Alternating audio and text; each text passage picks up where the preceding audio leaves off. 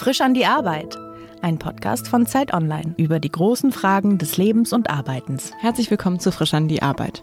Mein Name ist Leonie Seifert und mir gegenüber sitzt Magdalena Roge von Microsoft. Hallo. Hallo, guten Morgen. Du bist sowas wie die Außenministerin von Microsoft, wenn man dich auf, in den sozialen Medien beobachtet, also viel unterwegs, auf vielen Konferenzen. Und dein Jobtitel ist aber Head of Digital Channels. Genau, ein Was kleiner Zungenbrecher das? als Jobtitel. ja, also es heißt, dass ich für die digitalen Kommunikationskanäle verantwortlich bin bei Microsoft. Also ich bin in der Unternehmenskommunikation, mache da eigentlich klassische Corporate Communication und ähm, eben mit einem Fokus auf die digitalen Kanäle. Das heißt, ja, Social Media, Influencer Relations und ja, solche Dinge. Und das heißt, die Person über dir ist dann die Sprecherin der Unternehmenskommunikation? Genau, der Sprecher. Der Sprecher. ja, genau. Okay. Ich frage mich, was ist für dich so ein richtig guter Arbeitstag? Sehr gute Frage. Ein guter Arbeitstag ist für mich, glaube ich, wenn ich wirklich Spaß an der Arbeit habe, wenn ich mit dem Team coole neue Ideen entwickle. Das macht mir immer am meisten Spaß, wirklich neue Sachen auszutüfteln und ähm, ja, bestenfalls, wenn es dann auch erfolgreich läuft. Mhm. Und es gibt aber ja auch immer so Tage, an denen man weniger Spaß hat oder so Arbeit machen muss, die man, die halt dazugehört, die aber eigentlich nervig ist. Was ist das bei dir? Also ich glaube, das hat jetzt gar nicht so viel mit der, mit der konkreten Arbeit zu tun, sondern ich glaube, wir alle haben halt so Tage, an denen es uns besser geht, an denen wir besser drauf sind, an denen wir produktiver sind und Sachen und Tage, an denen wir unproduktiv sind. Und das nervt mich selber immer wahnsinnig, wenn ich merke, ich bin unproduktiv. Aber das ist halt so. Es gibt einfach Tage, da powert man raus und macht eins nach dem anderen und dann denkt man sich die ganze Zeit, mach doch, mach doch und es kommt nichts und passiert nichts. Aber ich versuche dann, mich nicht zu sehr irgendwie in diesem Abwärtskreisel zu bewegen, weil ich glaube, umso genervter man von sich selbst ist, umso schlimmer wird es dann, sondern versuche mir dann gezielt irgendwie eine Auszeit zu nehmen und irgendwie mit einer Kollegin, mit einem Kollegen Kaffee zu trinken oder einmal irgendwie eine Runde um den Block, um dann wieder irgendwie den Kopf ein bisschen freier zu bekommen. Mhm. Und meinst du mit unproduktiv, dass du prokrastinierst? Prokrastinierst oder was, was ist dann? Also du sitzt vor deinem Rechner und bist aber bei Facebook? Nein. Naja, klar, also das, das kann natürlich auch passieren. Dieses Prokrastinieren kennen wir, glaube ich, alle, wo man sich dann irgendwie auf irgendwelchen Internetseiten verliert, so ein bisschen. Das kann das eine sein, aber auch einfach so Dinge, man sitzt vor einer Präsentation, man sitzt vor einem Word-Dokument und es kommen einfach nicht die Gedanken, die kommen sollten. Oder man muss ein neues kreatives Konzept entwickeln und ist aber an dem Tag vollkommen unkreativ. Und das, das nervt mich dann, weil ich irgendwie denke, Mensch, du kannst es doch ähm, und es kommt einfach nicht. Mhm. Und bist du grundsätzlich jemand, der sich total gut konzentrieren kann oder hast du damit ein Problem? Ich glaube, grundsätzlich kann ich mich sehr, sehr gut konzentrieren für mich, wenn ich mich besonders konzentrieren möchte, dann versuche ich tatsächlich im Homeoffice zu bleiben, weil ich einfach merke, dass ich dann für mich, ähm, für mich ist es am besten, möglichst wenig Ablenkung zu haben. Ich bin ein super sozialer Mensch und wenn Leute vorbeilaufen im Büro, dann fange ich einfach gern Schnack an, was ja auch total wichtig ist, um kreativ zu sein, sich auszutauschen. Aber wenn ich das Gefühl habe, ich muss jetzt wirklich mich gut konzentrieren, dann ähm, versuche ich ins Homeoffice zu gehen oder einfach an anderen Orten zu arbeiten. Und im Homeoffice erledigst du dann deine Arbeit so im Bett oder hast du einen Schreibtisch und machst dir da den Tag genauso, bereitest du den vor und gehst den an wie im Büro? Nee, ich habe keinen Schreibtisch. es ist ganz, äh, ja, Sofa, Bademantel, meistens Laptop auf dem Schoß und so geht's dann los. Aber ich kann mich da sehr, sehr gut konzentrieren und ja, ich bin, glaube ich, am produktivsten, wenn ich mich wirklich wohlfühle und wenn ich keine Ablenkung habe und da ist das Sofa und der Bademantel für mich die perfekte Wahl. Mhm. Und du bist ja tatsächlich viel unterwegs, ich habe es eben schon gesagt. Was ist das, was, was stresst dich? Ist es dieses ständig unterwegs sein oder diese Tage, von denen du gerade eben gesprochen hast, wo, wo so alles bam, bam, bam funktioniert? Also ich glaube, das Unterwegssein stresst mich tatsächlich nicht im Normalfall. Eigentlich ist das was, was mir besonders viel Kreativität gibt, weil ich eben ein sehr sozialer Mensch bin und ich mag gerne Menschen treffen und ich habe immer das Gefühl, umso mehr Menschen ich treffe, umso kreativer bin ich, weil ich finde, es ist immer ganz wichtig, äh, Input von außen zu bekommen, sich auszutauschen, Gespräche zu führen und da merke ich, dass bei mir im Kopf immer ganz, ganz viel passiert und sich viel entwickelt. Also das sind eigentlich nicht die Stresstage. Das Problem ist natürlich, dass das nicht die produktivsten Tage sind, was jetzt den Output betrifft, weil man zwar viele neue Gedanken, viel Input bekommt, aber natürlich nicht viel arbeitet in dem Sinne, wobei ich das sehr sehr wohl schon auch als Arbeit sehe. Und da muss man dann eben gucken, dass man so ein bisschen den Ausgleich findet, wenn man viel unterwegs ist. Dass, also ich persönlich mache das so, dass ich mir Blocker im Kalender setze, dann irgendwie ein, zwei Tage später, dass ich dann auch wieder aufarbeiten kann. Und vor allem, dass ich die ganzen Gedanken, die ganzen neuen Anstöße, die ich bekomme, auch umsetzen kann und nicht, nicht sofort wieder vergesse. Werbekunde dieser Podcast-Folge ist das Bundesamt für Verfassungsschutz. Beim deutschen Inlandsnachrichtendienst leistet man einen entscheidenden Beitrag zur Sicherheit Deutschlands, etwa bei der Aufklärung von Extremismus, Terrorismus und in der Cyberabwehr. Diese Aufgaben machen eine Arbeit beim Bundesamt für Verfassungsschutz besonders spannend und einzigartig. Mehr zu den vielfältigen Karrieremöglichkeiten beim Inlandsnachrichtendienst unter verfassungsschutz.de/karriere. wenn man den ganzen Tag in Gesprächen ist, beginnt ja manchmal der Arbeitstag genau erst dann eigentlich nach Feierabend, dass man sich dann hinsetzt und alles abarbeitet. Machst du es auch so oder bist du da ganz streng und hältst deinen Feierabend ein? Nee, ich bin da überhaupt nicht mehr streng, ähm, seitdem ich bei Microsoft bin, was aber daran liegt, dass wir tatsächlich komplett flexible Arbeitszeiten haben. Also wir haben gar keine Zeiterfassung. Bei uns heißt es Vertrauensarbeitszeit und genauso gibt es den Vertrauensarbeitsort. Und das heißt, ich teile mir meine Zeit einfach selber ein und arbeite dann, wenn ich eben produktiv und kreativ bin.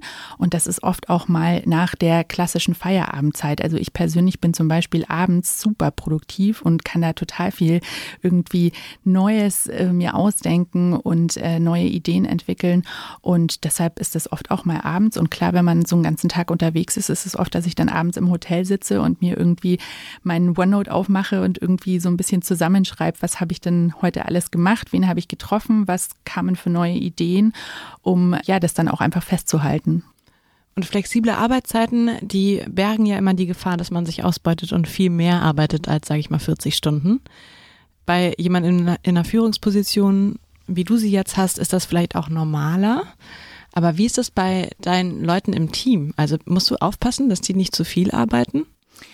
Ich glaube, wir müssen alle aufpassen, dass wir nicht zu viel arbeiten, weil wie du sagst, es birgt natürlich diese Gefahr, wenn man einfach keinen, ja, niemanden hat oder, oder keine Stechuhr hat, die sagt, so jetzt ist aber Ende Gelände, dann muss man sich selbst organisieren. Und das war was, was ich tatsächlich sehr stark lernen musste, diese Selbstorganisation. Also als ich in einem Job angefangen habe, habe ich gemerkt, dass ich ja mich tatsächlich fast überarbeitet habe und dass es mir oft sehr schwer gefallen ist, ein Ende zu finden, weil wenn man dann gerade so einen kreativen Gedanken hat, dann will man das auch weitermachen und weiter und weiter.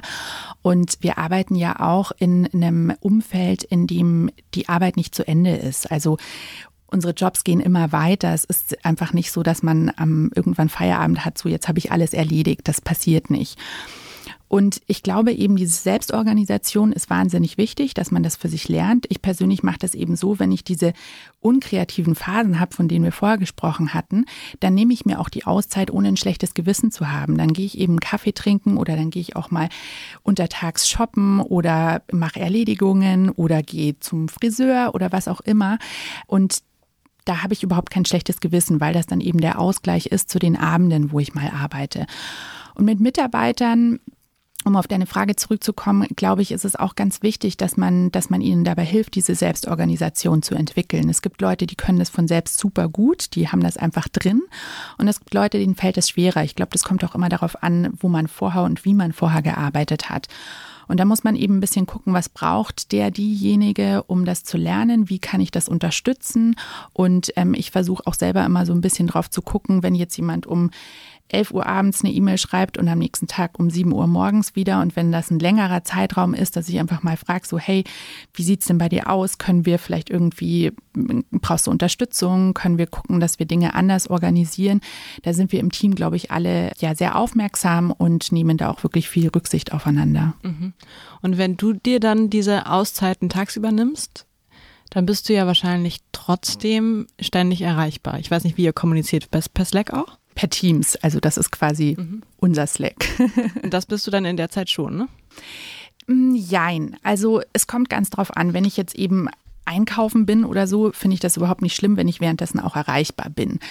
Ansonsten versuche ich tatsächlich, und das ist auch so ein bisschen unser Commitment im Team, dass wir uns im Kalender Blocker setzen. Das heißt, wenn man eben den Friseurtermin hat oder den Arzttermin oder mal Sport macht tagsüber, dass man Blocker setzt, damit die Kollegen auch wissen, okay, derjenige, diejenige ist jetzt gerade nicht erreichbar. Dann sieht man das eben innerhalb von Teams, dann ist da eine eine rote Markierung drauf, dann weiß man, derjenige ist nicht erreichbar, sieht aber eben auch im Kalender, okay, in einer halben Stunde, in einer Stunde ist sie eher wieder erreichbar.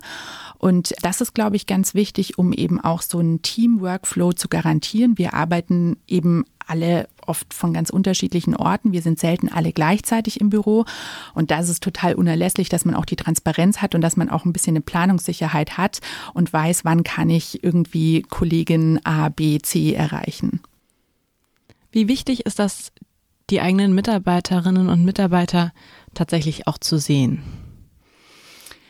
Ich glaube, sehr wichtig. Ich glaube aber, wir müssen so ein bisschen umdenken, was wir unter Sehen verstehen. Also ich glaube, Sehen muss nicht immer sein, dass wie wir beide jetzt hier uns gegenüber sitzen. Wir im Team machen es so, dass wir jeden Morgen Redaktionskonferenz haben jeden Morgen um 9.30 Uhr, das ist quasi unser Teamstart in den Tag, hören wir uns, sprechen wir uns ab. Da hat jeder die Möglichkeit zu sagen, ich bin heute hier und da unterwegs, ich bin heute auf dem und dem Projekt, ich bin heute vielleicht auch schlecht erreichbar, eben um diese Transparenz zu haben. Wir haben aber im Team auch immer feste Punkte, oder Termine, wo wir uns dann auch wirklich mal face-to-face -face sehen. Also wir haben beispielsweise alle zwei Wochen ein Team-Meeting, wo auch einfach die unausgesprochene Regel ist, dass wir da bitte alle nach Möglichkeit vor Ort sind. Wir bieten trotzdem immer auch Einwahldaten an für die Leute, die dann vielleicht auf einem Event gerade unterwegs sind oder wir haben beispielsweise Kollegen hier in Berlin, die sich dann in München nicht immer mit an den Tisch setzen können und so ähm, garantieren wir aber, dass wir uns möglichst regelmäßig schon auch face-to-face -face sehen. Ich glaube, du hast 18 Menschen in deinem Team. Genau, also das ist quasi nicht mein Führungsteam, sondern das ist unser Kommunikationsteam. Ah, okay. Genau. Und ja. führst du auch Leute? Ich führe auch Leute, ähm, wobei, also im Moment habe ich ja quasi eineinhalb, zwei Direct Reports. Ähm, wir haben ein agiles Team-Setup, das heißt, wir gucken wirklich, dass wir auch in unterschiedlichen V-Teams arbeiten für Projekte und uns da immer wieder zusammenfinden. Und was ich ganz spannend finde in diesen V-Teams, ist auch mal eine Volontärin, die Führungskraft quasi dieses Teams. Und das finde ich wahnsinnig spannend und ähm, hilft uns im Team, glaube ich, auch so eine ganz ja, agile Art der Zusammenarbeit zu haben und uns auch wirklich auf Augenhöhe miteinander zu bewegen. Was ist ein We-Team? ein We-Team, also das We, das V steht für Virtual, also ein virtuelles Team. Das heißt, dass es quasi kein physisches Team ist vor Ort, sondern dass es ein virtuelles Team ist, was sich für ein Projekt zusammenfindet und dann eben dieses Projekt gemeinsam umsetzt. Es können Langzeitprojekte sein, wirklich über ein Jahr. Es können aber auch kurzfristige Projekte sein, dass man sagt, okay, wir machen jetzt für diese Woche, für dieses Content-Stück, was, was wir entwickeln, machen wir ein V-Team. Und wie gesagt, da gucken wir dann immer, wer übernimmt da die Führung, wer passt da am besten und wer hat auch Lust und ähm, Zeit dafür. Mhm. Und so bist du dann auch manchmal manchmal die Chefin eines We-Teams. Genau, ja. Mhm. Aber wie gesagt, auch Volontärinnen, auch äh, Praktikanten und das finde ich super spannend. Da habe ich auch wahnsinnig viel gelernt, weil jeder einfach unterschiedlich führt und ich glaube, wir lernen ganz viel voneinander, von unterschiedlichen Führungsstilen und ich glaube, es ist auch gerade für Nachwuchskollegen und Kolleginnen ganz, ganz wichtig, das auch mal zu lernen und unterschiedliche Rollen einzunehmen. Mhm. Wie würdest du deinen Führungsstil bezeichnen? Ich glaube, sehr auf Augenhöhe. Ich bin ja ursprünglich gelernte Kinderpflegerin. Und ja, musst du gleich nochmal erzählen. Gerne. Ja, und ich glaube tatsächlich, dass ich davon ein bisschen meinen Führungsstil mitgenommen habe vielleicht. Also wenn man im Kindergarten in der Kinderkrippe arbeitet und Kinder um sich rum hat, dann muss man sehr klar führen. Natürlich, die Kinder brauchen das. Die Kinder brauchen klare Regeln und klare, ja, Ansagen, Abläufe. Und das ist mir auch tatsächlich in, in meiner heutigen Führung ganz wichtig. Aber es ist eben auch genauso wichtig, die Leute wirklich sehr, sehr ernst zu nehmen, sehr auf Augenhöhe mit den Kollegen wirklich zu sprechen, so wie im Kindergarten man sich auf jedes Kind einlassen muss. Jedes Kind ist ganz unterschiedlich. Man muss jedem Kind helfen, sich in seinem Rahmen zu entwickeln und das Kind äh, so zu fördern, wie es braucht. Und ich glaube, das habe ich ja einfach so mitgenommen. Mhm. Welche Teamthemen oder Situationen mit Mitarbeiterinnen und Mitarbeitern bringen auch dich mal durcheinander und überlegst, wie mache ich das jetzt am besten? Ich glaube, was immer die größte Herausforderung ist, sind einfach Konfliktsituationen. Das ist im Privatleben wie im Berufsleben genauso. Ich glaube, keiner freut sich über Konfliktsituationen. Es ist immer erstmal so. Und das ist auch für mich die größte Herausforderung, Konfliktsituationen dann zu lösen und ähm, vor allem sie auch erstmal auszuhalten. Ich glaube, das ist auch ganz wichtig und, und sie einfach wahrzunehmen. Und in Konfliktsituationen versuche ich wirklich immer mich, mich in die Situation des Gegenübers reinzuversetzen und zu verstehen, warum sind hier jetzt gerade unterschiedliche Meinungen, warum denkt sie oder er nicht so wie ich und wie können wir das zusammenführen und wirklich dieses ja ernst nehmen und nicht sofort irgendwie auf Konfrontation zu gehen, sondern sich, sich hinzusetzen und gemeinsam zu gucken, wie können wir hier eine Lösung finden, was brauchst du vielleicht auch von mir, um mich besser zu verstehen oder was brauchst du von mir, um das so umzusetzen, wie ich es mir wünschen würde. Und ja, ich glaube, da ist tatsächlich Kommunikation einfach das Allerwichtigste. Mhm. Und wie fühlst du dich in so schwierigen Gesprächen? Ist ganz unterschiedlich. Also oft finde ich das wirklich ganz spannend, weil ich es einfach unglaublich interessant finde, wie unterschiedlich Menschen funktionieren und was uns auch ganz unterschiedlich triggert. Und manchmal ist es ja für uns irgendwie oder, oder ja, für einen selbst total unverständlich, warum der andere jetzt komplett anders reagiert oder komplett anders denkt. Man versteht es überhaupt nicht. Und ich finde das super interessant, dann rauszufinden, woran liegt das? Ähm, vielleicht auch, was ist da für eine Vorgeschichte und vor allem auch bei einem selbst. Also manchmal ist man ja selbst in so Konfliktsituationen oder in so Anti-Haltungen und denkt sich so, hä, was ist denn jetzt mit mir los? Also mir geht das ganz oft so, dass ich, dass ich dann so, so einen Schritt von mir selbst quasi wegmache und mich so anschaue und mir denke so, hä, was, was ist gerade los? Warum werde ich gerade so emotional? Warum stört mich das so? Was, was ist da? Und ich finde das einfach unglaublich spannend, wirklich über sich selbst und über andere Menschen dann zu lernen aus solchen Situationen und da eben auch, ähm, ja, so ein bisschen hinter die Kulissen zu schauen und zu gucken. Oft ist es ja gar nicht die Situation an sich, sondern eben vielleicht Dinge, die davor passiert sind, Dinge, die davor in Projekten gelaufen sind, auch ganz oft einfach privat banale Sachen. Also manchmal, wenn ich mich dann selbst so hinterfrage, merke ich, okay, ich hatte heute Morgen Stress mit den Kids oder ich habe gerade gerade im Hinterkopf einfach ein ganz anderes Thema noch. Und das finde ich super interessant, äh, ja, da so ein bisschen psychologisch drauf zu gucken. Mhm. Das heißt, wenn du in so einem Gespräch bist, dann schlüpfst du aus dir heraus und beobachtest dich kurz. Ich versuche es zumindest. Natürlich gelingt es mir nicht ja. immer, weil gerade in solchen Situationen, wo man dann emotional ist, ist es oft extremst schwierig.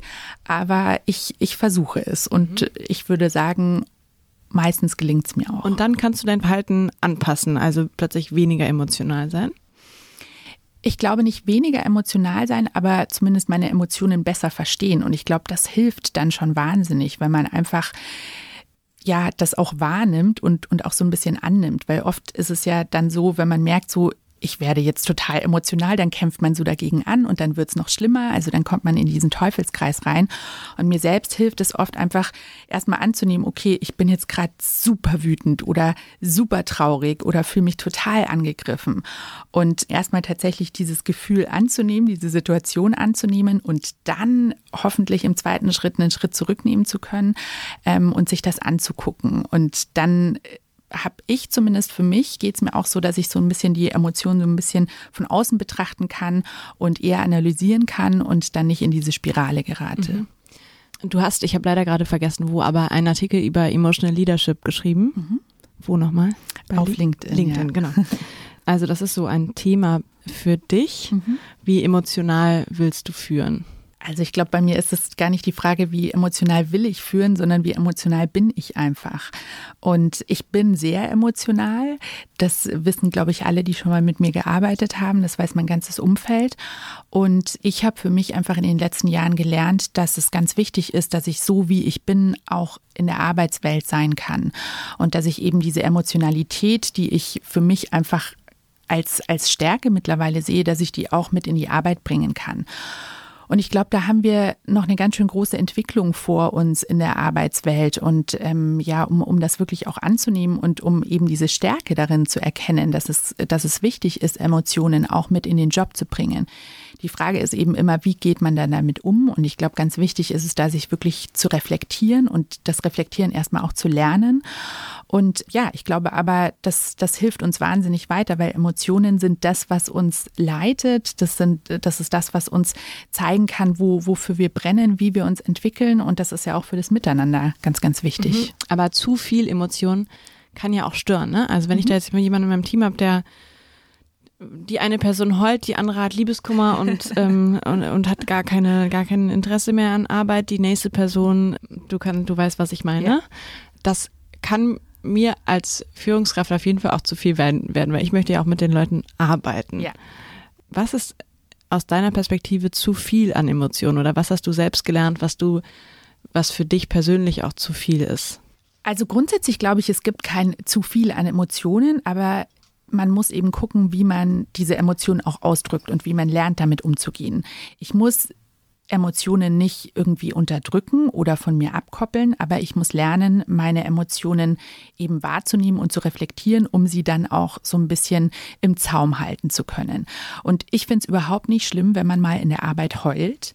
Ich glaube, wir alle haben das schon mal erlebt und ähm, ich finde das nicht schlimm. Das ist menschlich. Wir sind Menschen in der Arbeit und wir müssen Menschen in der Arbeit sein, um, um gut zu arbeiten.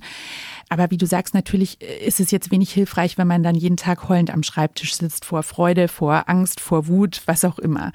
Und deshalb ist es eben ganz wichtig, diese Emotionen erstmal wahrzunehmen und lerne damit umzugehen. Aber ich glaube, umso mehr wir unsere Emotionen wahrnehmen, um, umso mehr wir sie annehmen, umso weniger passieren dann auch diese Ausbrüche, weil wir sie eben als, als Teil von uns wirklich annehmen und ähm, lernen damit umzugehen, lernen ähm, sie zu reflektieren und mit ihnen zu arbeiten. Und dann passiert eben auch nicht, dass es die ganze Zeit überkocht. Weil wenn wir ständig was unterdrücken, dann passiert passiert eben ständig auch dieses Überkochen sei es im Büro oder man kommt dann halt nach Hause und fängt an zu heulen oder ist total wütend oder ähm, hat Streit mit Family, Partner, wie auch immer. Ich glaube tatsächlich, umso mehr wir unsere Emotionen annehmen, über sie lernen, über uns lernen, umso weniger passieren tatsächlich diese Ausbrüche. Und kochst du über? Ja. Auch im Büro. ich koche auch mal im Büro über, ja. Und das finde ich aber nicht schlimm. Also unser Team, ich, ich bin ja jetzt auch schon ein paar Jahre dort und die wissen, ähm, wie ich bin, aber es ist durchaus nicht so, dass ich jeden Tag da eben heulend oder schreiend oder sonst wie sitze. Aber du schreibst auch mal. Nee, also ich glaube, ich habe, nein, ich würde nie jemanden anschreien. Ähm, das überhaupt nicht. Das finde ich ist auch einfach wirklich dieses Zwischenmenschliche. Da gibt es klare Regeln und das, das ist nicht, das kann nicht sein. Aber ich schreie vielleicht mal meinen Bildschirm an oder quasi mich selbst an, wenn ich einfach merke, so fuck, das läuft nicht so, wie ich es möchte. Und ich finde das eben ganz wichtig, dass man das auch im Team rauslassen kann. Und ja, wir im Team lösen das dann meistens mit sehr viel Humor oder auch sehr viel Süßigkeiten. Bei uns gibt es immer eine Candy Bar, die ums Eck steht, um dann da auch mal runterzukommen. Ja, aber genauso können wir uns eben auch totlachen und ähm, ja, so, dass der Bauch wehtut. Und ich finde das ganz wichtig, diese Emotionen eben auch immer mal wieder rauslassen zu können. Und ist es schon mal nach hinten losgegangen? In meinem jetzigen Job ist es tatsächlich noch nicht nach hinten losgegangen, aber natürlich habe ich auch ähm, Situationen schon erlebt, selbst ähm, oder auch eben mit Kollegen, mit Kolleginnen, wo es dann einfach zu schwierig wurde. Und ich glaube, da ist es ganz wichtig, dann ein persönliches Gespräch zu suchen und den oder diejenigen aus der Situation auch rauszuholen oder eben sich selbst auch rauszuholen aus der Situation, wenn man merkt, ich bin jetzt gerade so emotional, ich koche jetzt gerade so über, das ist für niemanden mehr hilfreich. Da hier kommt nichts mehr Produktives zustande. Und dann ist es eben ganz wichtig, ja, auch, auch so ein so, ein, so einen Pausenraum zu finden, also einen mentalen oder eben auch einen physischen, wo man dann mal sich rausnehmen kann oder ja unter Kolleginnen dann auch einfach mal sagen kann, hey, lass uns eine Runde drehen, lass uns mal kurz auf die Terrasse, ich muss mal, muss mal kurz Dampf ablassen. Mhm. Was machst du, wenn jemand aus deinem Team, um im Beispiel zu bleiben, du sagst der Person etwas, was die Person nicht gerne hört, zum Beispiel wird sie nicht entfristet oder irgendwie die Arbeit hat nicht gut geklappt und die Person muss weinen. Was machst du dann? Also grundsätzlich finde ich es wichtig, dass wenn man weiß, es, es kommen solche Situationen, dass man schon mal einen geschützten Rahmen hat. Weil solche Situationen können einfach sehr emotional sein. Es gibt Leute, die gehen mit sowas super reserviert um und lassen die Emotionen gar nicht raus, aber es gibt eben Leute, die sind dann sehr emotional. Und deshalb glaube ich, ist es ganz wichtig, vorher sich zu überlegen, in welchem Rahmen mache ich das. Also so ein Gespräch beispielsweise würde ich nie irgendwie im Büro führen, wo andere Kollegen drumherum sitzen. Also da sollte man, glaube ich, wirklich gucken, dass man für sich einen, einen geschützten Rahmen hatten, vielleicht einen geschlossenen Raum. Und ich glaube, man muss auch ganz darauf achten, als Manager oder als Managerin, zu welcher Tageszeit mache ich das? Hat derjenige danach noch einen super wichtigen Termin, ein super wichtiges Meeting? Das ist nicht zielführend, also weder für den oder die Betroffene äh, noch für mich. Und das ist, glaube ich, ganz wichtig, dass man da im Vorfeld schon genau guckt, wann mache ich das, wie mache ich das, wie ist das Setup und sich selbst eben auch darauf vorbereitet, dass das jetzt emotional werden könnte mhm. und ähm, sich auch schon ein bisschen überlegt, wie gehe ich jetzt damit um? Wie helfe ich oder wie reagiere ich, wenn jetzt der oder diejenige tatsächlich anfängt zu weinen oder einfach ähm, wahnsinnig betroffen ist von der Situation. Und das ist natürlich dann ganz individuell, aber ich glaube, wie gesagt, am wichtigsten ist es da, den richtigen Rahmen dafür zu finden. Mhm. Und wenn dir dann jemand gegenüber sitzt und völlig die Fassung verliert, was tust du dann?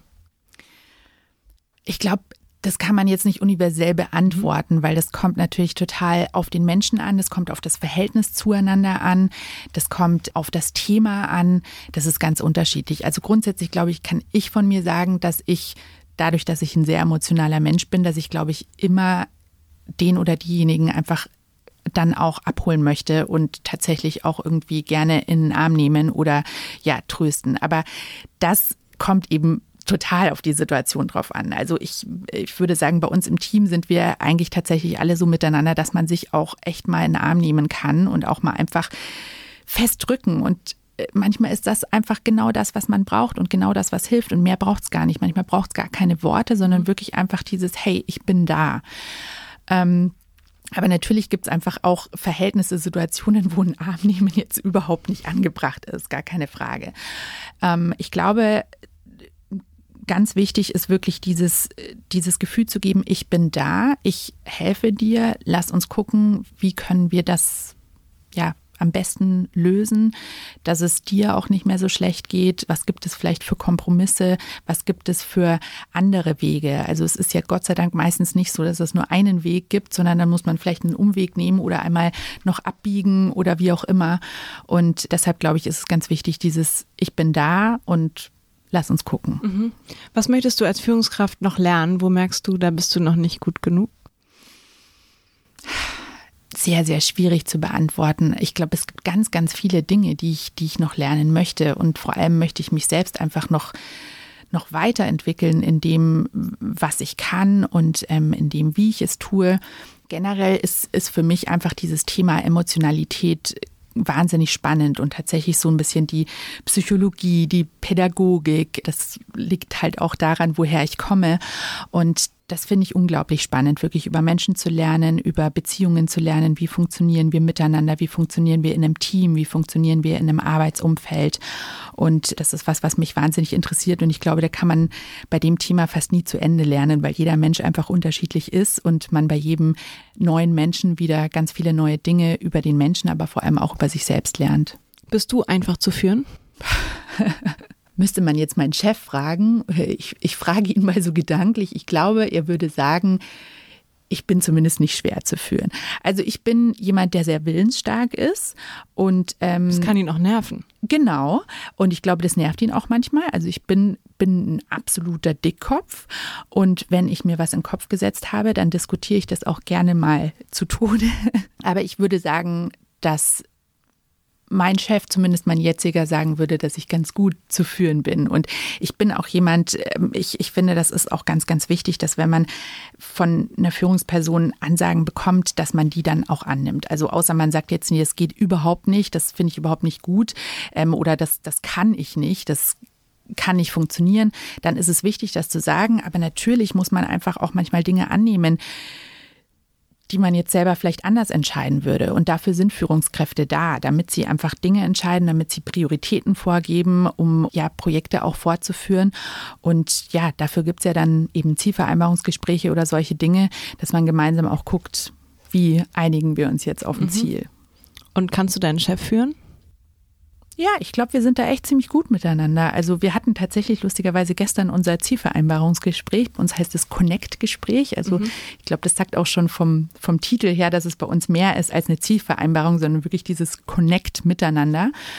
Ja, und ich glaube, wir sind da echt gut miteinander, uns, uns sehr, sehr offen die Meinung zu sagen, sehr auf Augenhöhe, sehr wertschätzend, uns gegenseitig wirklich auch zuzuhören. Und ich habe das Gefühl, dass ich da sehr, sehr ernst genommen werde in dem, was ich denke, in dem, was ich tue und auch in meinen Meinungen und in meinem Feedback. Wie formalisiert war das Gespräch? Wir haben da schon so einen Leitfaden, durch den wir gehen, damit man einfach auch jetzt keine Sachen vergisst. Aber wir Zum Beispiel mit welchen Fragestellungen? Mit den Fragestellungen, was habe ich in den letzten Monaten besonders gut gemacht? Eine Fragestellung, die ich sehr spannend finde, ist auch, was habe ich getan, um anderen dabei, dabei zu helfen, ihre Arbeit gut zu machen? Also da ist ein ganz großer Fokus darauf, wie ich, wie ich anderen helfe, erfolgreich zu sein. Dann natürlich auch die Fragestellung, was hätte ich besser machen können? Das ist so der Rückblickpart und dann der Part ähm, in die Zukunft blickend, was sind meine wichtigsten Themen für die Zukunft, wie will ich die umsetzen, was sind dafür auch die Milestones, und ja, wie sprechen wir uns dazu ab? Und dadurch hat man schon so einen kleinen Leitfaden. Aber wenn ich jetzt an gestern zurückdenke, waren wir da wenig, dass wir uns jetzt wirklich von Frage zu Frage gehangelt haben, sondern dass es vielmehr so ein Gespräch war, sich, sich einfach mal die Zeit zu nehmen, sich eine Stunde zusammen hinzusetzen, mal über aktuelle Dinge zu sprechen, aber natürlich auch ein bisschen rückblickend zu gucken und ähm, ja, da wirklich in so einen Austausch miteinander zu gehen. Und was hättest du in den letzten Monaten anders machen sollen?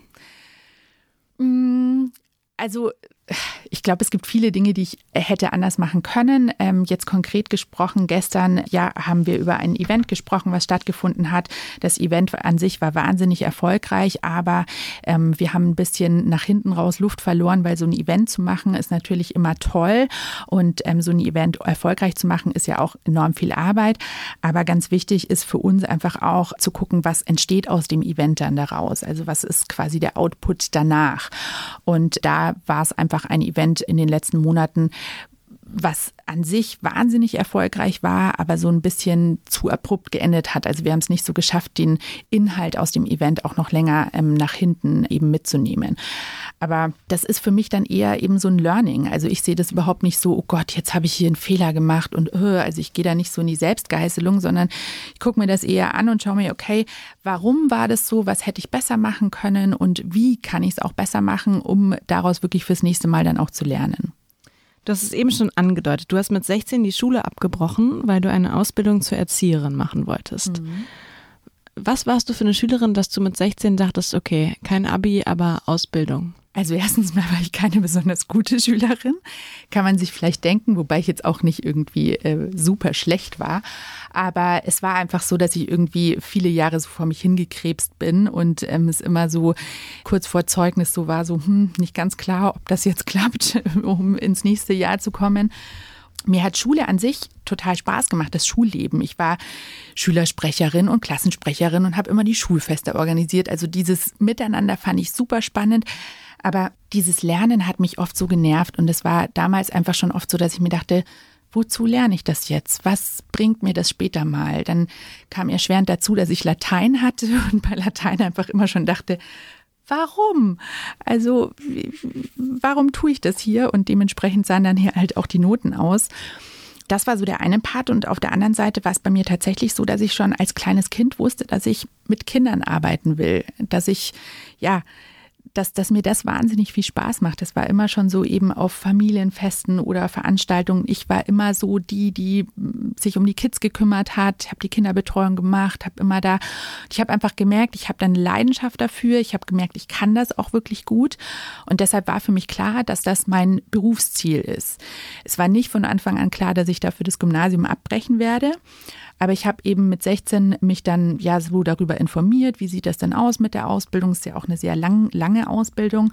Und damals war es so, dass es in München wahnsinnig, Ausbildung, wahnsinnig wenig Ausbildungsplätze gab an den Schulen dafür. Und ich habe mich dann einfach mal beworben, weil ich wusste, okay, ab quasi äh, mittlere Reifeabschluss kann ich mich bewerben. Und ich wusste ja, den habe ich mit Abschluss der 10. Klasse. Das ist zumindest in Bayern so. Ich glaube, in den meisten Bundesländern auch und habe mich beworben, habe einen Ausbildungsplatz bekommen und habe dann gesagt, ja gut, dann mache ich jetzt halt die Ausbildung, weil ich einfach wusste, Abi brauche ich jetzt nicht mhm. und hatte ich auch eben wenig Bock drauf. Und was haben deine Eltern dazu gesagt? Also meine Eltern waren zu dem Zeitpunkt schon getrennt und ich glaube, vor allem meine Mutter wusste schon immer, dass, dass ich das machen will. Also das habe ich auch immer so gesagt. Und ich bin ein sehr zielstrebiger Mensch. Wenn, wenn ich mir was in den Kopf setze, da kommt dann wieder die Dickköpfigkeit dazu. Und ich glaube, die wusste, dass, dass das für mich das Richtige ist. Und es war ja jetzt auch nicht so, dass ich abgebrochen habe, um zu sagen, ja, ich schaue jetzt mal, was das Leben bringt, mhm. sondern ich hatte einen klaren Plan. Ich wusste genau, wie geht's weiter. Und dementsprechend wurde da auch nicht so viel argumentiert. Aber grundsätzlich so das Umfeld, also das erweiterte Familienumfeld, aber vor allem auch der Freundeskreis, die fanden das nicht so toll. Also da war eher so, was, du machst kein Abi, um Gottes Willen. Aber du hast dich gar nicht dafür geschämt, wenn du mit anderen zusammen warst, die oder auch mit deiner Schwester, die, glaube ich, Jura studiert hat, oder hat Jura? Wirtschaftsinformatik. Und mhm. um dann Unternehmensberaterin zu werden. Hast du dich da jemals irgendwie ähm, schlecht gefühlt im Vergleich? Also zu dem Zeitpunkt gar nicht, mhm. ähm, weil mir da, glaube ich, das auch noch nicht so bewusst war, was es auch tatsächlich mhm. einfach in unserer Gesellschaft noch für ein Unterschied ist. Später ganz extrem. Und bei mir war es auch ganz, ganz lange, dass ich immer versucht habe, das zu verheimlichen, dass ich kein Abi habe, dass ich nicht studiert habe. Das habe ich immer versucht, wenn Gespräche irgendwie auf Partys oder wo auch immer auf dieses Thema gingen, habe ich immer versucht, irgendwie abzulenken oder mich da rauszuziehen. Weil ich eben später dann sehr stark gemerkt habe, dass es in unserer Gesellschaft noch ein ganz großer Unterschied ist und dass es, ähm, wenn, wenn jemand sagt, ja, ich habe keine Abi, ich habe nicht studiert, dass man sofort in eine Schublade geschoben wird von ganz vielen Leuten. Und das finde ich wahnsinnig schade. Ich glaube, da haben wir als Gesellschaft echt noch viel Entwicklungsbedarf und Potenzial, um zu sehen, dass das nicht äh, der Nonplusultra-Weg ist und dass nicht Akademiker besser sind als Nicht-Akademiker. Aber wie hast du es gemerkt? Also in unserer Familie habe ich es stark gemerkt, dass man das Gefühl hatte, eben meine Schwester hat, äh, wie du sagst, Wirtschaftsinformatik studiert, ähm, hat in der Unternehmensberatung gearbeitet, hat dann ganz äh, schnell und wahnsinnig gut auch einen Doktortitel gemacht und da habe ich schon stark gemerkt, dass man einfach in so Schubladen gekommen ist. Ich glaube, das ist bei Geschwistern ja immer so. Ich weiß nicht, ob du Geschwister hast, aber das ist immer so, dass man Schubladen hat. Das ist ganz normal. Ich merke jetzt auch als Mama, dass es schwierig ist, das nicht zu tun. Und bei uns war es schon immer so, ja, die Lena ist halt die emotionale, fröhliche, die gut mit Kindern kann und die Laura ist die wahnsinnig kluge, zielstrebige, die super Karriere macht. Und es ist einerseits muss man auch ganz klar sagen, sehr komfortabel in so einer Schublade zu liegen, weil man da ja auch weiß, so ja, da bin ich drin und das ist meins. Andererseits ist es aber unendlich schwer, da auch wieder rauszukommen, ähm, für sich selbst wieder rauszukommen. Also für mich war wirklich das Wichtigste, für mich selbst zu merken, so hey, das ist nicht meine Schublade und ähm, ich möchte mich nicht auf diese Schublade limitieren. Und das war für mich der erste Schritt, das für mich selbst zu verstehen und wahrzunehmen, um dann eben auch der Familie und dem ganzen Umfeld zu zeigen, hey, ich bin mehr als das. Und als ich das für mich selbst eben so wahrgenommen habe, bin ich dann auch viel offensiver damit umgegangen, habe dann auch ganz offen im Job gesagt, hey, ich habe kein Abi, ich habe nicht studiert, that's me. Und deshalb mache ich vielleicht auch Dinge anders, vielleicht auch Dinge sogar besser als andere. Aber das war erst, nachdem du schon nicht mehr als Erzieherin gearbeitet hast. Genau, ja. Du hast dann nämlich mit 19, glaube ich, dein erstes Kind bekommen mhm. und warst auch relativ schnell alleinerziehend. Mhm. Wie sah zu der Zeit dein Alltag aus? Also als Erzieherin und Alleinerziehende? anstrengend, wie man sich vorstellen kann. Also ich habe eben als Kinderpflegerin gearbeitet. Ich habe ja leider die Erzieherausbildung gar nicht zu Ende gemacht, sondern nur die Kinderpflegeausbildung ah, dann, weil ich eben da äh, dann schon schwanger war. Mhm. Und die Erzieherausbildung geht fünf Jahre und das war einfach klar, das äh, wird dann schwierig. Hattest du noch einen Stempel auf der Stirn? Genau, hatte ich noch einen Stempel auf der Stirn. Ich habe aber den, den Kinderpflegeabschluss sehr, sehr gut gemacht, also da wirklich auch mit, mit Glanzleistung und war da schon stolz darauf. Aber natürlich war das nicht das, was ich eigentlich erreichen wollte. Und ja, zu dem Zeitpunkt habe ich eben Vollzeit als Kinderpflegerin gearbeitet in der Kinderkrippe, hatte dann zu Hause eben erstmal noch ein Kind und dann auch zwei Kinder. Ich habe dann zusätzlich zum Vollzeitjob und äh, zu Mama sein, habe ich immer noch einen 400-Euro-Job gehabt, den ich abends gemacht habe, weil das Gehalt einfach extrem wenig ist und in einer Stadt wie München, in der wir leben, ja, die Lebenshaltungskosten extrem hoch sind. Wie viel hast du da verdient als Pflegerin? Also roundabout 1500, so Netto? Ja, also ich kann ich kann es jetzt nicht mehr im Detail sagen, müsste ich müsste ich gucken, aber auf jeden Fall wenig dafür, dass man Vollzeit arbeitet, viel zu wenig. Also soziale Berufe sind bei uns einfach in Deutschland viel zu schlecht bezahlt. Und ja, dementsprechend habe ich halt immer noch dazu gearbeitet, damit ich damit ich noch ein bisschen was ja, mehr in der Tasche hatte.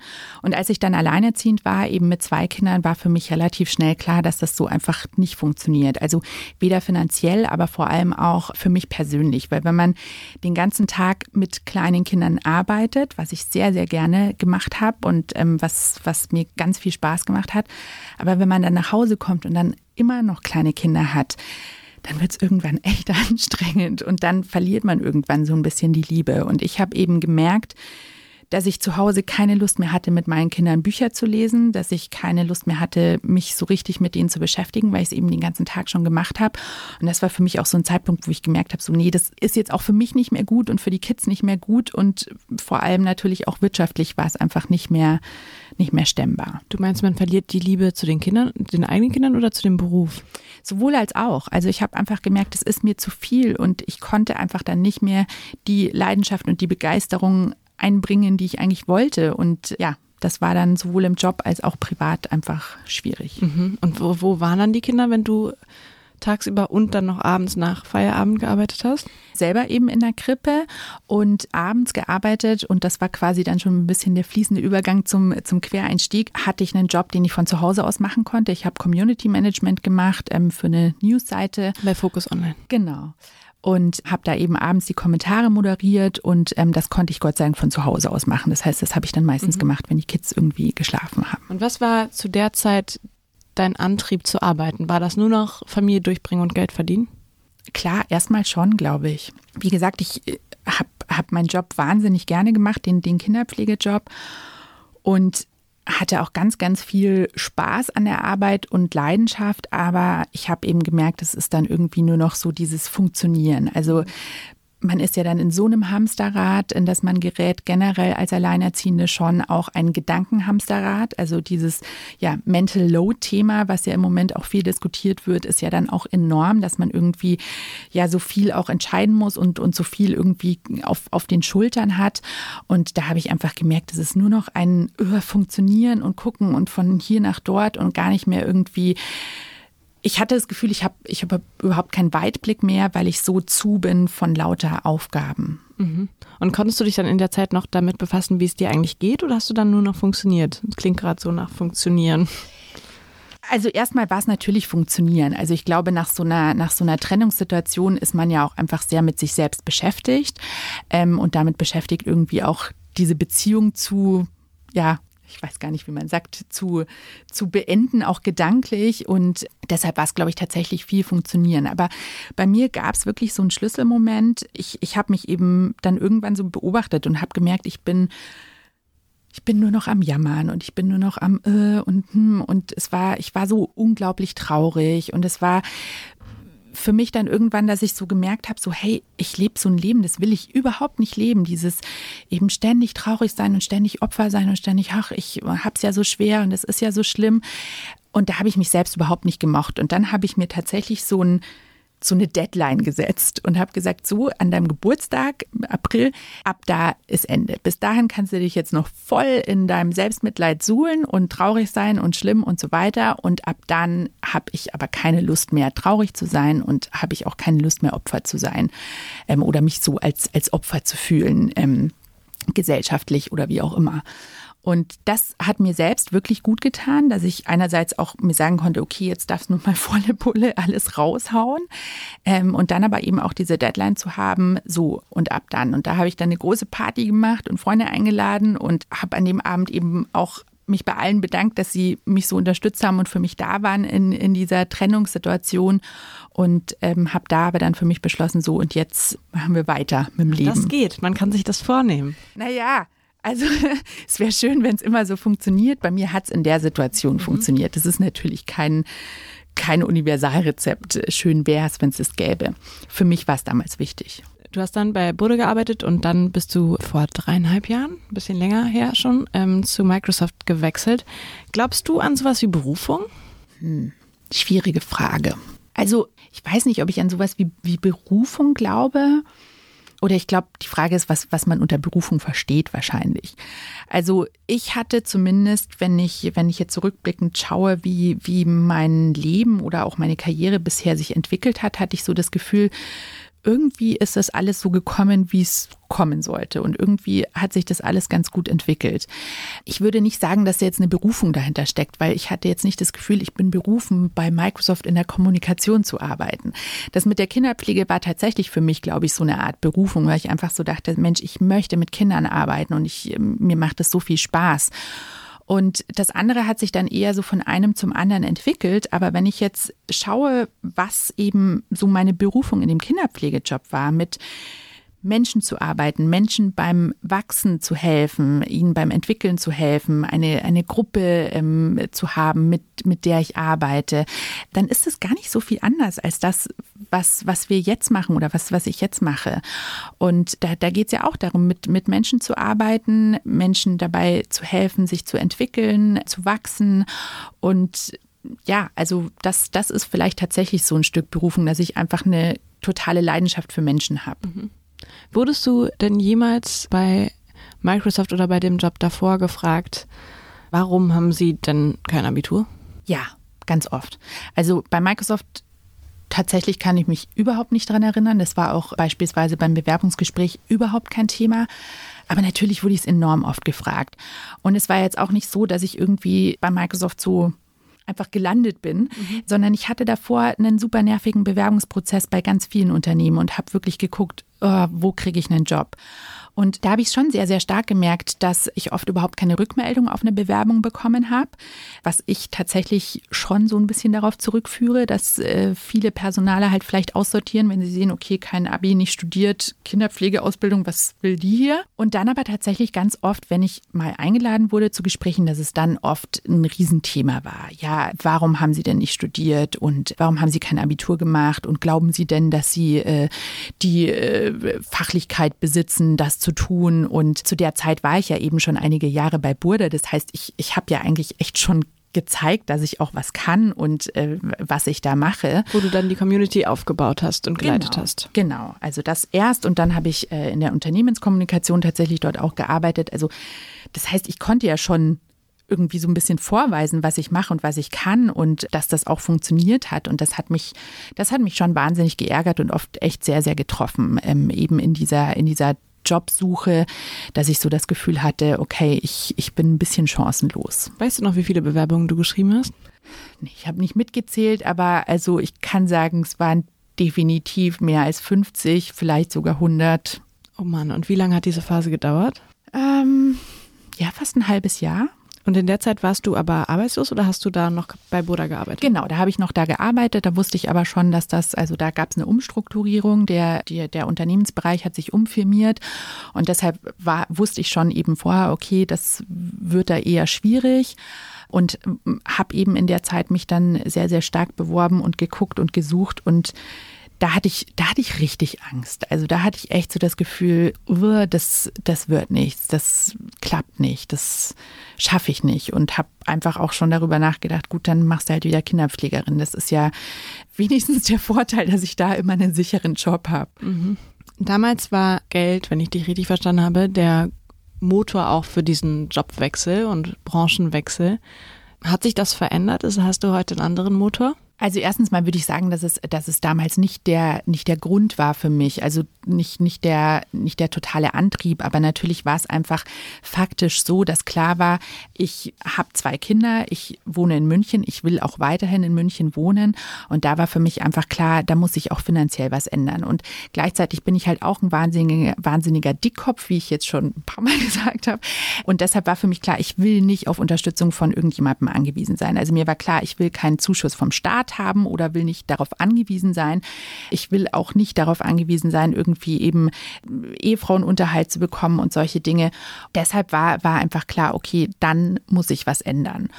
Und also, wenn, wenn du jetzt fragst, ob sich das heute geändert hat, also klar, es ist für mich das Finanzielle überhaupt nicht der Antrieb, meinen Job zu machen. Also ich glaube, es ist ganz wichtig, dass man eben seinen Lebensunterhalt gesichert hat. Und ähm, bei mir ist es ja, also mittlerweile haben wir vier Kinder, wir sind gepatchworked, wir wohnen immer noch in München, eben jetzt mittlerweile zu sechs. Da kann man sich vorstellen, da ist schon einiges an Lebenshaltungskosten, was auf einen zukommt. Die Kids sind ja auch nicht mehr ganz klein, ähm, dann sind die Urlaube teurer und all das. Also natürlich hat man da für sich so einen gewissen Lebensstandard, den man halten möchte.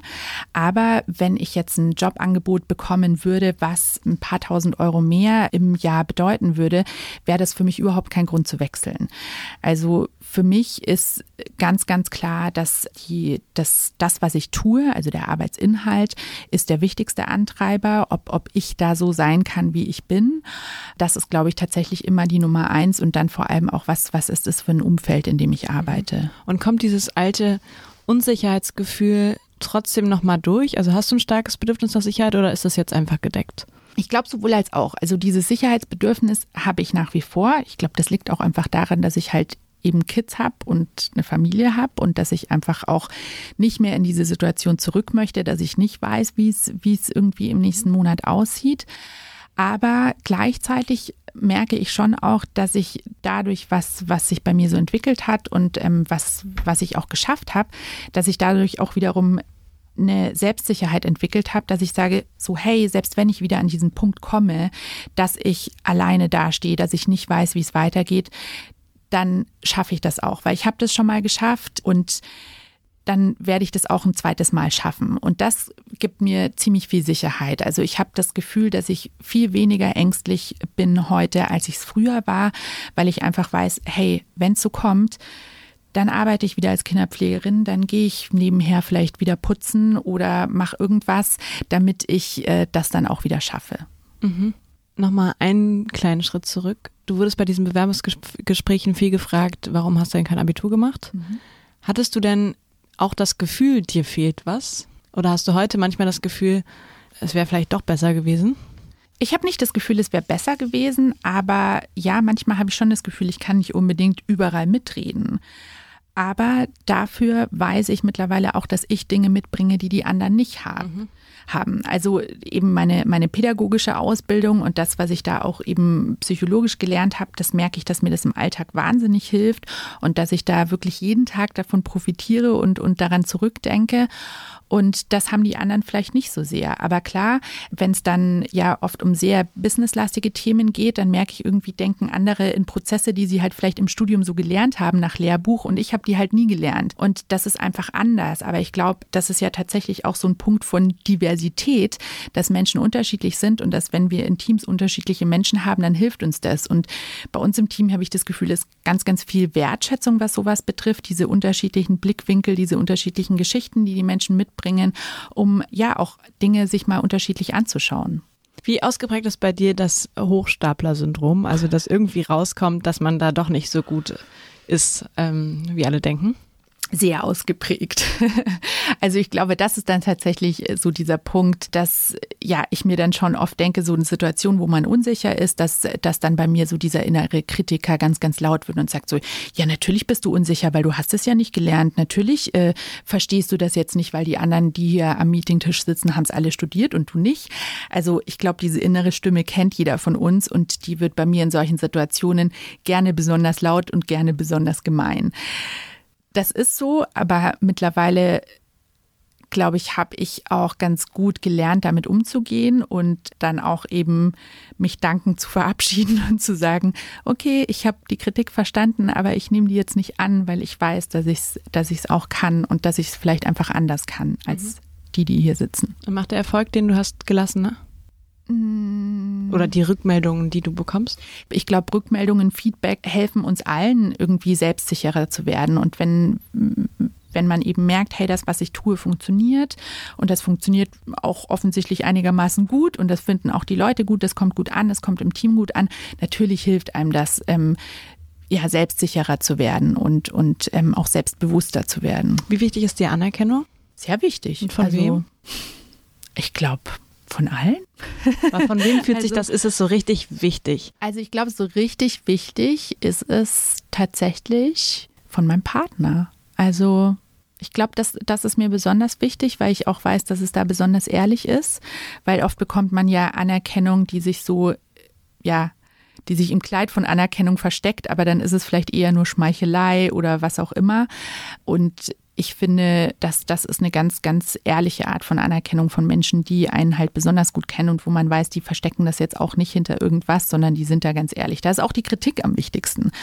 Und deshalb, ja, ist, ist mir das, glaube ich, im Privatleben besonders wichtig. Ich habe auch ein, zwei Freundinnen, von denen ich weiß, die sind sehr ehrlich, so ehrlich, dass es oft auch echt wehtun kann, aber umgekehrt eben auch so ehrlich, dass man weiß, wenn da die Anerkennung kommt und wenn da kommt, hey, das finde ich richtig gut, dann weiß man, okay, dann war es wirklich so. Und ich glaube, das ist schon auch was, wo man aufpassen muss, weil natürlich so im Business-Umfeld und ähm, vielleicht umso mehr Leute man auch kennt und äh, umso mehr in Anführungsstrichen bekannter man vielleicht auch wird, dann kommt natürlich oft so, ah, das ist so toll, was du machst, das ist so super, was du machst. Und das passiert natürlich gern auch oft auf Social Media und die Leute versprechen sich vielleicht was davon und so.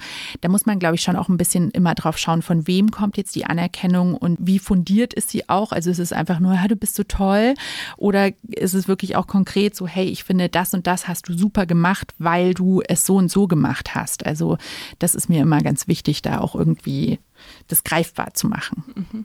Wenn du dich heute entscheiden könntest, hättest du dann lieber mehr Freizeit, mehr Geld, mehr Sinn in der Arbeit oder mehr Freiheiten in dem, was du tust? Mehr Sinn, ja. Also ich glaube, ich habe schon wahnsinnig viel Sinn in der Arbeit und, und ich habe das Glück, dass ich tatsächlich deshalb mehr Freiheit bräuchte ich, glaube ich, nicht, weil ich habe wahnsinnig viel Freiheit. Und ja, ich glaube, Sinn ist für mich das Wichtigste. Und natürlich haben wir aber alle Jobs, wo man einfach auch Sachen manchmal machen muss, die jetzt einem selbst nicht so viel Sinn machen. Also die zwar in sich auch Sinn ergeben, also beispielsweise halt irgendwie Budgetplanung, Abrechnungen und so weiter. Das ist was, was mir persönlich keinen, keinen emotionalen Sinn gibt, aber wo ich weiß, okay, das macht Sinn, das ist wichtig, das zu tun. Und ich glaube, auch da ist es halt wieder wichtig, irgendwie zu sagen, na gut, Augen zu und durch, muss jetzt sein, muss ich jetzt tun. Ja, aber ich glaube eben, Sinn in der Arbeit ist für mich tatsächlich das Allerwichtigste, dass ich auch das Gefühl habe, dass das, was ich so grundsätzlich mache und das, was ich so im Großen und Ganzen tue, das macht irgendwie Sinn und das hat irgendwie auch Impact. Mhm. Und in einem Satz, was ist der Sinn deiner Arbeit? Der Sinn meiner Arbeit ist zu zeigen, was Microsoft macht und wie es Microsoft das macht. Und da ist eben das Wichtigste wirklich in dem Wie, dass wir versuchen, alle Menschen mitzunehmen in der Digitalisierung, in der Entwicklung und zu versuchen, dass alle Menschen von der Digitalisierung auch profitieren. Und ich glaube, das ist das größte Problem, was die Digitalisierung hat, dass es halt die Gefahr ist, dass es Menschen abhängt und äh, Menschen auseinanderbringt. Und die Vorstellung, dass die Welt dich vielleicht gar nicht braucht, um sich weiter zu drehen, macht die dir Angst oder findest du die ganz beruhigend? Ich finde es total beruhigend. Also ich weiß, die Welt würde sich ohne mich weiterdrehen. Total okay. Aber ich habe für mich zumindest den Anspruch, irgendwie ein bisschen was Besseres auf der Welt zurückzulassen. Das klingt jetzt wahnsinnig pathetisch. Aber also sei das wirklich im, im menschlichen Miteinander, sei das, äh, wie, ich meine Kids erziehe und was ich eben für neue Menschen auf diese Welt gebracht habe und auch wie ich eben mit, mit Menschen umgehe, wie ich mit Menschen arbeite. Für mich ist es total wichtig, irgendwie das Gefühl zu haben, ich versuche es ein bisschen besser zu machen jeden Tag. Also ich versuche auch selbst irgendwie ein bisschen besser zu werden, mich ein bisschen weiterzuentwickeln und das ist für mich das, was, was mich, glaube ich, auch antreibt. Aber natürlich würde sich die Welt ohne mich auch weiterdrehen. Also ich glaube, das ist ganz, ganz wichtig, dass wir alle uns uns nicht zu wichtig nehmen und uns allen das auch ab und zu bewusst machen, so hey, also ich sag auch oft irgendwie im Job, hey, keiner stirbt. Also, weil oft ist man ja dann so, dass man sich so auf ein Projekt fokussiert und so, ha, und oh Gott, und das muss, und dann stressen sich alle wahnsinnig und dann einfach einen Schritt zurückzunehmen und zu sagen, wenn das jetzt nicht funktioniert, wird es irgendwas groß jetzt ändern an der Welt, an, am Großen und Ganzen? Nein, meistens nicht. Und ich finde, das, das hilft einem dann auch, Dinge besser zu tun. Magdalena, ich danke dir sehr herzlich für das Gespräch. Danke, Leonie, für die Fragen. Und Sie, liebe Zuhörerinnen und Zuhörer, können uns gerne eine E-Mail schreiben an frischandiarbeit.zeit.de, wenn Sie Lob haben oder uns kritisieren wollen. Vielen Dank, bis dann.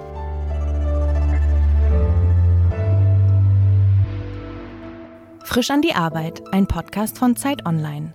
Konzipiert und moderiert von Leonie Seifert und Daniel Erck. Produziert von Maria Lorenz, poolartists.de.